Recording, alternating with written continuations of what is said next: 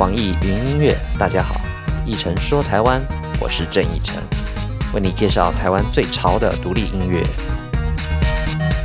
网易云音乐的朋友们，大家好，我是郑义成。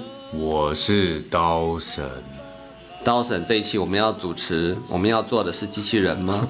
不是。今天其实为什么一开始用这么低沉的声音呢？是因为这个歌手他的声音就非常低沉。对，这个周这个歌手呢，呃，千呼万唤，其实从早期就有人指定要听他的这个特辑，但是呢，最近又有很多人强烈呼吁他，所以我们今天选了他出来做我们的主角。他就是台湾最有重量的声音，他叫做巴奈。对，巴奈。哎，我很好奇，为什么他们知道巴奈？这这你不觉得很很妙吗？这个，因为他声音可能太特别了吧？是，我我觉得可能有个原因，是因为杨宗纬在我是歌手里面唱了一首《流浪记》。巴奈，其实那首歌叫做《巴奈流浪记》，那也是巴奈唱，后来那个纪晓君翻唱过，然后杨宗纬在那个中呃我是歌手时候又唱了一遍，所以是吧？他的那个巴奈的歌声特色，其实郑老师你介绍一下好。对啊，其实巴奈的声音啊，嗯。在华语世界真的从来没有听过这样这样嗓音，因为刚听他的声音的时候，你很难分辨他到底是男人还是女人。是是是，而且他的声音其实带了很大的悲伤程度。是，而且而且他的样子不像一般女人这么纤细吧，好像长得比较魁梧哈。从背影看起来，而且他是留短头发，我就会直接想到，在在在美国黑人圈里面有一个人叫 Tracy Chapman。哦，Tracy。Tracy Chapman 呢，他就一直是唱，他刚出道的时候也是以这种很低沉嗓音，然后这个批评社会的一些民谣歌，嗯，然后出名的，是，嗯，那我觉得。好像体型比较大的声音都会比较有共鸣跟低沉，因为它的音箱比较大嘛。你看低音乐器都比较大，是是是是，贝斯都比较大。是，那我我觉得除了它的本身的特色跟它声音的特色之外，其实我觉得也是因为它原住民的这个个性，因为在台湾原住民有一部分的人其实很是社会边缘边缘化的，所以。也是配上这样子的社会状态，包含他的歌声，所以他的歌曲里面带着一点点寂寞跟悲情在里面。对，对，而且这种寂寞跟悲情啊，其实也让人家听起来内心会各种纠结跟复杂的对情绪全部都绑在一起。是你听他的声音跟他的那个呃歌曲的诠释，他的声音跟他的声线结合在一起那感觉，嗯，我觉得他展现出一种。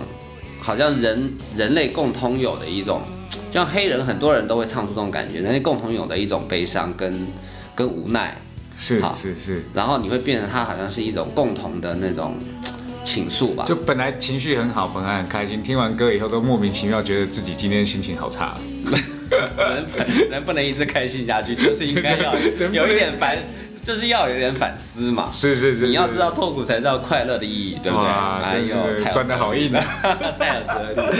那个，我们今天要介绍的这第一首歌其实很特别，它其实是我们小时候的一首呃儿歌。没有呃，对，其实不止台湾人哦，其实后来我发现，那那时候我老婆跟我说，哎，这首歌我们小时候也唱。什么？它是属于华语世界的一个儿歌，哎，可是我小时候听到有几首儿歌，我都会毛骨悚然，这是其中一首。哎呦，真的吗？台湾有一首儿歌叫做《妹妹背着洋娃娃》，哦，那个有什么好毛骨悚然？有，它有一段是妹妹背着洋娃娃走到花园来看花，树上的小鸟笑哈哈，哎。反正那个那个意象，就是树上的小鸟会笑，然后妹妹背的那洋娃娃也会笑，就是听起来就是那种灵灵异，超灵异的。我看太多了吗？恰恰克还是什么？看太多。对，就是很可怕这种鬼娃娃。但是重点是这首歌，郑重介绍一下，它就是华语很著名的一首儿歌，叫做《洋娃娃》、泥娃娃、泥娃娃。对，泥娃娃也是一个很可怕的歌，你不觉得吗？泥娃娃，因为它是用泥做的，对，然后还有眼睛、有嘴巴，但是它不说话。它的歌曲的整个调性是非常的黑暗、暗黑系列的。你你不这么说，你不是说我从来没有这种感觉。我跟你讲，听完巴奈唱了以后，还真的会有这种感觉。对，大家听我们这一期的节目，最好不要在深夜唱、深夜听，因为听完巴奈唱这首泥娃娃之后，真的你会感觉到毛骨悚然。嗯，巴奈。听巴奈现场的人都说会受内伤，对对对，所以其实呃，我觉得这也是音乐跟歌曲之间产生的一种奇怪的那化学作用。对对对，对我们来听看看这一首很可怕的、不是很可怕的，应该说很深沉、很很深沉、很深情的泥娃娃。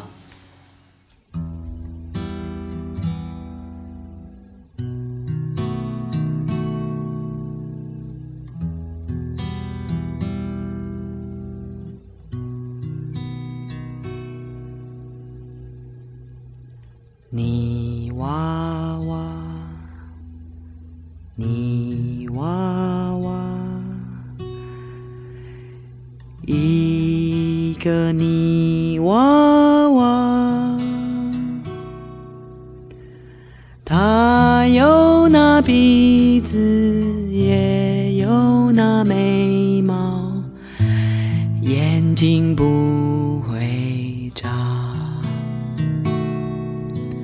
泥娃娃，泥娃娃，一个泥娃娃，它有那鼻子，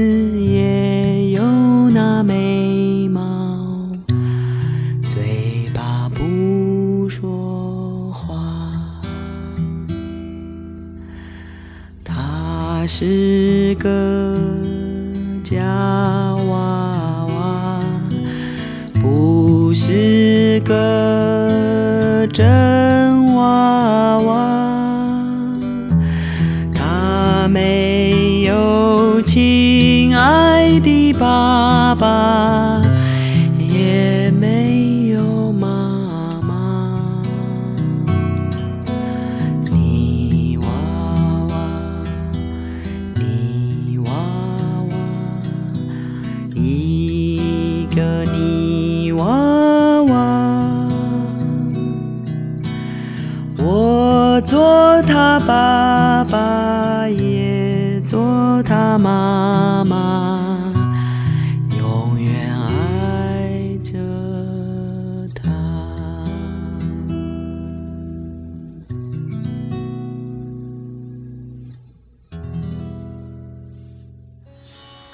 泥娃娃其实啊，没有听起来像你说那么恐怖啊。你你主要换个角度去想，它其实是一个，我觉得他是因为他可能从小他喜欢泥娃娃，泥娃娃都很漂亮，但是因为他自己从小就不认不被别人认为是一个漂亮的女孩，所以她有这样的感想去写这首歌，对去诠释这首歌。其实我觉得还有一个很大的原因，是因为呃，因为原住民通常我们能能够以为，呃，我们能够看到原住民他们自己在部落的生活，其实都是父母在外打工，留小孩子一个人在家。那哦这种孤独感跟这种寂寞感，从小就是陪自己陪自己长大。其实泥娃娃就是一个那个时代、那个年纪自己。对自己说的一个朋友的一个角色，哦那其实这回到我们在讲巴奈的小时候的故事，巴奈本身的故事就是这样，对他也是这样，但很特别的是，因为他们父母是分居，并不是两个都在外面工作，是分居。啊。分居以后，常常就原住民就会讲话都很直，就是啊，你妈妈跟人家跑掉了啦，我 就是会这样讲，说你妈妈跟人家跑掉了，嗯。啊，你爸爸都是在外面工作，有小老婆，但嗯，就是会用这种方式在，你说半开玩笑吗？就是说的很直，然后其实挺伤人的。其对实他是有时候是为了伤害，就是让他让孩子在心里产生对另外一半不好的印象，对就是有一点这种报复心理。对，好所以也是因为这样子啊。其实呃，巴奈说他小时候其实就是每天都自己跟自己玩，然后自己陪自己长大。嗯那甚至那个时候其实很单纯，什么都不懂，常常就失恋就会很难过，然后就觉得啊，我世界都没了，我我要去流浪，我我要去做很疯狂的事情，或是嗯。那其实也是因为这样啊，也导致巴奈其实从小的生长环境到他后来恋爱，都陷入到一种很低沉的状态底下。那嗯。后来他就到到处去去他就到处流浪，就带着一把吉他，有点像，嗯，就很像很多呃游唱诗人呐、游唱诗人，带着一把吉他到处走，然后说诉说自己的生活。那因为从小他就是孤独惯的吧，可能自己跟自己说话惯了，所以他即使到民歌西餐厅唱歌，他也是自己一个人啊，从头唱到尾，基本也不跟其他的歌手有什么有什么有什么交流。跟歌手交流也是一个问，跟观众互动也是一个，因为我去看过很多民歌西餐厅，他们其实在跟台下的互动也非常也很多对。对对，但他可能就是自己唱自己的，哦。然后唱完人就散，加上他其实并不是这么的漂亮，对对。又有点大只，对，然后声音又很低沉，所以其实他会觉得每个人看他的眼神都觉是得好像是不是不喜欢我啊等等。对对对，所以他其实一直以来从小吧，我可以我可以想象这种心情嘛，就是从小你看像一个人呃从小父母的爱又少，是。然后呃自己对自己又又有一点呃自卑感吧，我想。所以其实，嗯，他一直躲在自己的世界里面，所以你看到泥娃娃那样的歌，完全就是诠释他自己小时候的生活。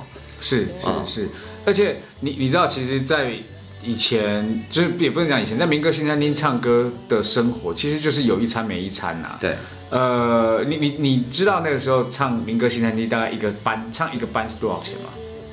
唱一个班你大概知道那个价钱？可能一两百吧，对，两百五十块，哦，二百五啊，对，二百五，嗯。二百五十块台币等于是人民币多少？五十多块吧，五十多块唱一场嘛，那一场大概是一个小时左右。对，好，那一个礼拜十个班，一个月收入也才一万多块台币。那这一万多块在台湾其实是一个有可能，呃，没办法住很好的地方，但饿不死，但也不会有钱的状态。但是是的，这种日子会让人 慢慢的沮丧，又到了一种对。生活上困顿的窘境当中。对，其实你描述的这个状况，其实跟现在很多音乐人，就是很多地下音乐或独立乐团在玩，在初始在玩的时候状况差不多，他也找不到自己的，呃，应该要怎么怎么怎么维生啊，怎么样赚钱，也是有一餐没一餐，是是表演机会又少，是，嗯，而且这种状况，而且巴奈说啊，他其实就就就希望用唱歌来来过日子，然后唱过很多地方，是。然后他说他也唱倒了很多店，因为他唱的时间很长 哎，是是。他唱的时间很长，所以一家一家，而且他是全台湾都去唱，是，那其实也在那段时间呢、他也是一直慢慢的起起伏伏，沮丧，然后又又觉得好像好过一点，然后那时候也假装喜欢自己，对所以弄到最后，其实自己在心理上的变化已经产生了很大的矛盾跟冲击啦。对，所以那段时间呢，其实我觉得他有感而发的写了这首歌，叫做《你知道你自己是谁吗》。是在嗯，我我觉得你知道你自己是谁，他有一种很，因为我们很少会说，哎、我们可能会说，哎、你知道你是谁吗？嗯，但很少会自己问自己，对，你自己是谁？对，我觉得这首歌的含义啊，其实能够表现出巴奈其实他就是一种，他常常在自己跟自己对话，也表现表现出他非常孤独的一面。对一种自问自答的感觉。我想大家都可以深深的考虑一下这个问题：你知道你自己是谁吗？我们来听看看哦。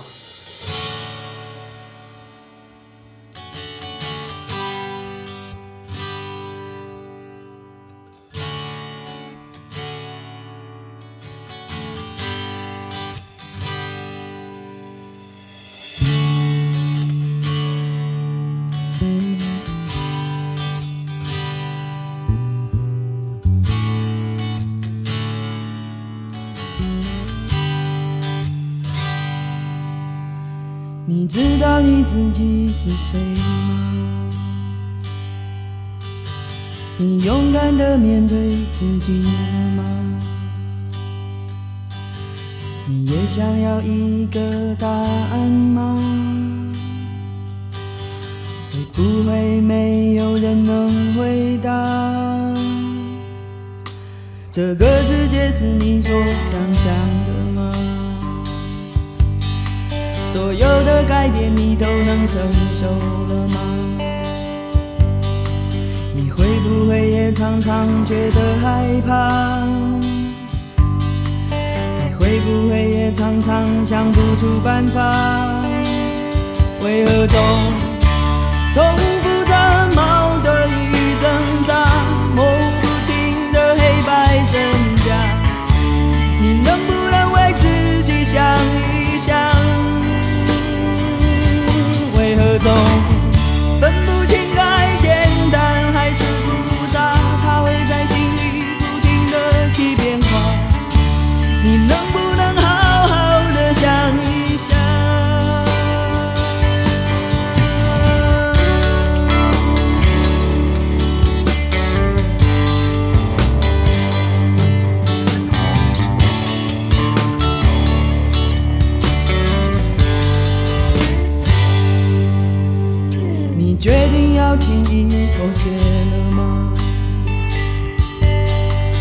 真的已经无路可走了吗？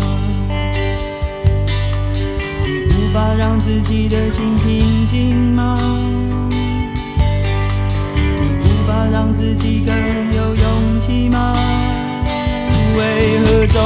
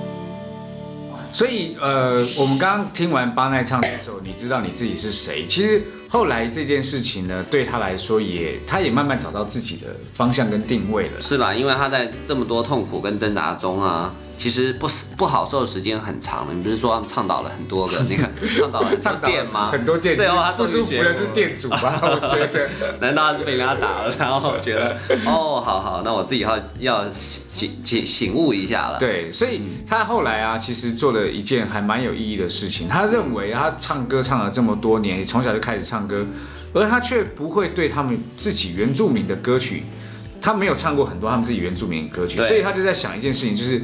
他想要回归到原住民的文化当中，啊去田野采集更多属于原住民的原始的资料，是是是跟一些部落老人家的歌声跟书。那他想要自己去把这些文化给重新挖掘，并且传承下来。那他们就很特别啊，他们就找了一群呃一群都是原住民的朋友，那这里面可能有客家人，然后各个不同种族的原住民，然后聚在一起，他们称为这叫做原舞者。哦，所谓的原舞者呢，就是他们。他说他很喜欢享受以前在原住民部落的时候，就是大家开心一起唱歌、喝酒、跳舞那种感觉。那如果你唱得好，大家就拍手；如果你唱得不好，大家也没关系啦，笑一笑就过了。这样对啊，因为我们做那个那一期陈建年那一期的时候，就有很多这样的录音化，因为很多现场录音的场面嘛，是大家就是喝酒聊天，然后跟着音乐的气氛就来了。其实原住民的生活，呃，就台湾原住民的生活一直都是这样的。他也提到说，嗯、千禧年第一天在太马里，太马里这地方台东、对台湾人都是很有印象，在台东。台东嘛，对不对？对，太马里在台东是金针花的故乡呃对故乡，但是这满山遍野都是金针花，所以在这边他们迎嗯、我们在台湾也是有习惯，大家会在嗯跨年。对跨年的时候每一年的一月一号那一天的跨凌晨年，对看到那个去看到第一道曙光，是。会在太马里会是最漂亮。对。那他们就是在千禧年，千禧年就是两千年，两千年那一天，的那一天，在太马里一堆原舞者在那边做表演，然后唱歌跳舞，去迎接这种美好的感觉。他说，这种感觉其实比去国外表演还来得有意义，是是是而且对于他们原住民来说，他们更是一种迎接未来、迎接希望的一种感受。你知道像他这样的歌手啊，一直一直唱着唱着，然后所有歌手都当时都会有个梦想，一定要有自己一的一张专辑嘛。后来他觉得。有这样的生活体验，我出唱片有什么有什么意义呢？就是我已经可以有这么好的一个美好的人生生活方式，出唱片对他来说已经没什么意义了。对，所以所以我觉得最最棒的是你在这一刻，你的心态突然变得回归自然，回归自我，回归真实。嗯，所以他那时候心情是特别释然的。对，而且那时候他有一个嫁到国外的一个好朋友啊，就从来没有听过他。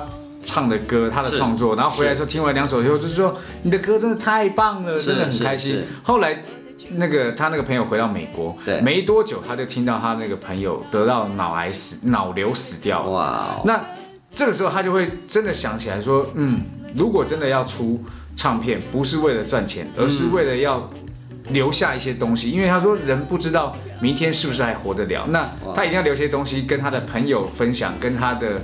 跟他的的家人分享，而且是这中间他想过很多次。其实到后面他已经决定放手一做一搏的原因，是因为我孩子都在生了，还怕什么出唱片这件事？孩子都在生，对啊，孩子生好像比出唱片还要难啊。没，没有，我觉得他是因为生离死死别啊。其实像碰到这种事，碰到尤其我们好朋友啊，不要说好朋友或者是亲人，嗯，离去的时候，通常自己都会有这样的反省。是对，所以呃。我们来听他这一首，他这首歌叫做《我和自己》，又是一个自己跟又是一个自己，对，所以他很会总结自己。我们来听听看这首歌，《我和我自己》。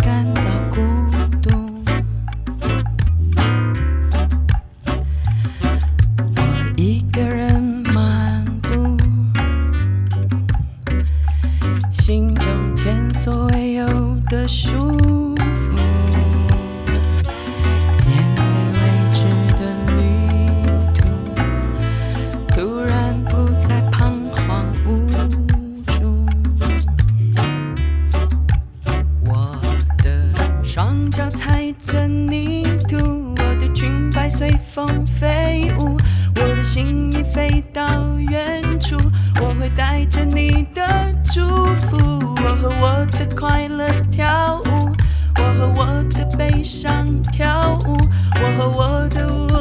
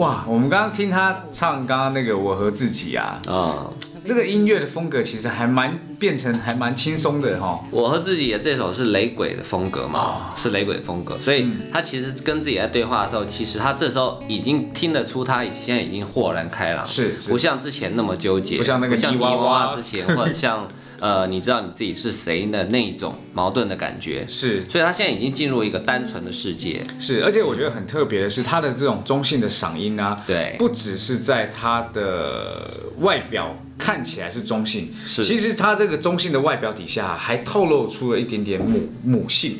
母性，对我，我觉得所谓母狮的温柔嘛，对母狮的温柔母，狮子的温柔，就是你你看到有些呃，可能像那个比较胖一点的女人，然后看起来比较没有这么女人味的女人，可是她们永远都带着一种很特别的感觉。啊，我我不不知道她跟女人味曾经感受过吗？有有，因为哦。我我姑姑就是一个很胖的女生，哦，她跟我讲话其实都很大声，但是你跟她相处的时候，你可以感觉到一种，她还是一种母爱，但那种母爱跟，比如说我妈的母爱，或者是跟我老婆散发出来女性的那种感觉是不一样。那哦我觉得呃，巴奈其实也是这种感觉，她就像你刚刚说的母狮的母狮的温柔温柔，嗯在威严当中，但是又有一点那种 安全感存在。而且啊，他的朋友就说他，说他其实就像个小孩一样，有时候开心的时候大笑，不喜欢的时候就可能会皱着眉。然后他的歌声在这里面也反映出来的非常，情绪起伏非常的明显。那我我觉得这也是在呃原住民歌手在表现他们歌声的时候，其实有一些很特别的能力。其实你你你看，呃，一些流行歌手在表诠释歌曲的时候，其实没办法把情绪变得这么的单纯跟直接，可能有很多后期包装，所以让那首歌唱的人感情变得比较没有这么明显。比较浮面一点，比较没有那么深入。对，但原住民的歌手，你看我们之前介绍那个陈建年，对，然后还有现在巴奈，其实只要简单的吉他，也许口琴，加上他们的声音，其实就把呃歌曲的很多本身的特质给散发出来。是的，我我觉得这可能是在原住民身上一种很特别的魔力跟吸引力啦，也感染力啦。是，我觉得尤其像巴内这样的嗓音呢、他的嗓音本身就很富有一种特色跟魅力。那再加上他的内心世界的变化，他可能从呃早期时候比较自卑，然后早期之后比较漂泊，一直到后来寻找到他自己，呃，就回到一种单纯而且很自然的世界里面，他反而变得更游刃有余。是然后呃挥洒自如的那种感觉，让他整个音乐呈现出的魅力就非常的丰富。对啊，而且它展现出了一种纯粹而且是力量强强悍的一个过程，但是那种强悍不是一拳要斩把人家打死，你会感觉他内内力深厚。好，那我我觉得呃，不论他的歌曲是不是在乐坛里面能够得到很多人的回响，但是他的声音绝对是不可忽视的可。不可忽视，它有种重量感。我觉得它存在，呃，已经不在乎于他的唱片或者是他被人知道程度有多少。嗯他的存在其实就是对华语乐圈来讲，就是一个嗯很特别的一种存在感。是啊，其实从这么多的听众想要听巴奈的介绍，对也可以知道其实他在内地的影响力其实也是非常。还是对，还是有的，所以我们希望他能够在未来的时间里面能够多出一些东西，让我们更了解他的内心世界的演变。对，那我们现在要听他一首翻唱的歌曲，对他翻唱这首歌，虽然翻唱，但是其实还挺有名的。我很多人知道这首歌。呃，这是王菲的歌曲，叫做《你快乐，所以我快乐》。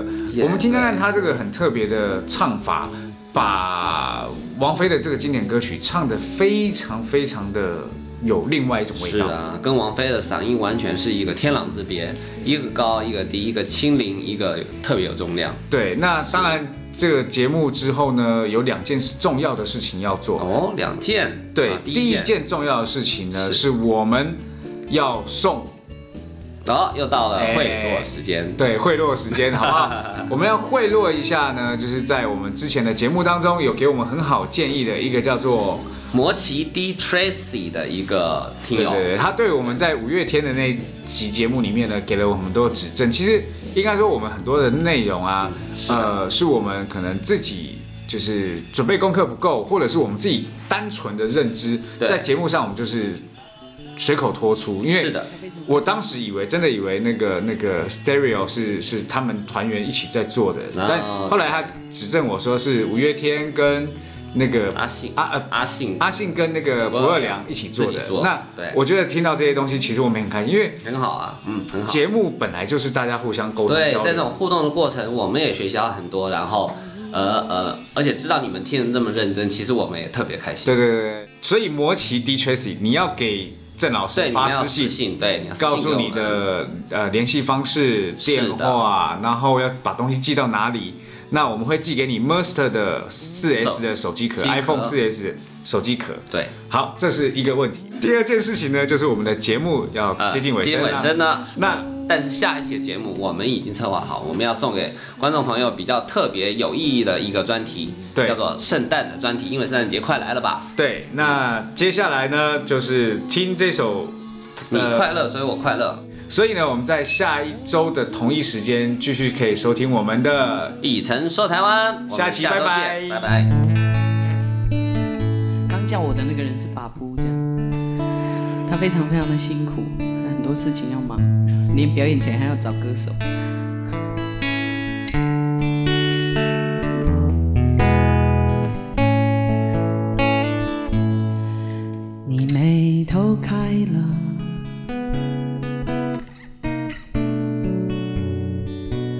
所以我笑了。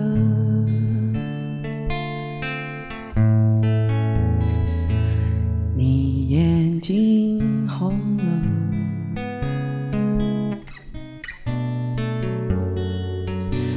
我的天灰了，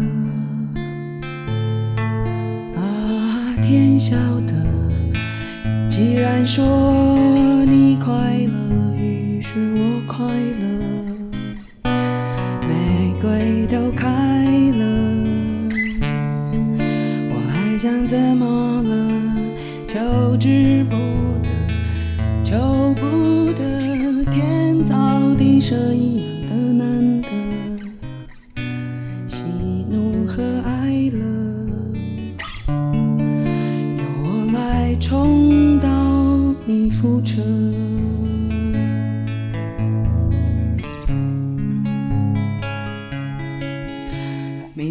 歌的时候，我其实一点也不觉得快乐。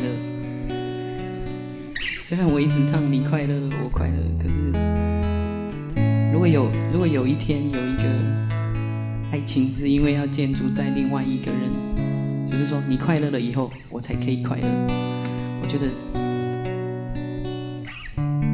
很好吗？我觉得那不是快乐，我觉得也可能也是啦，我不知道。